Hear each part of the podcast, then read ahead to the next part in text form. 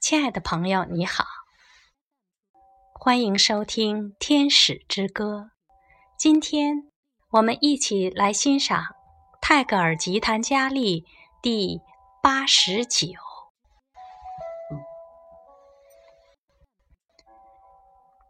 我不再高谈阔论了，这是我主的旨意。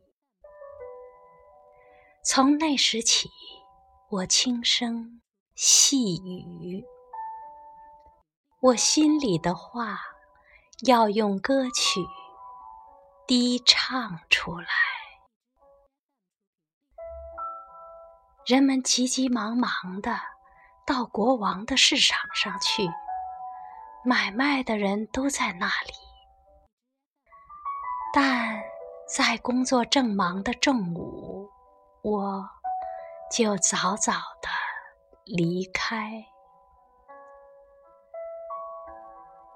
那就让花朵在我的园中开放。虽然花时未到，让蜜蜂在中午奏起它们慵懒的嗡声。我。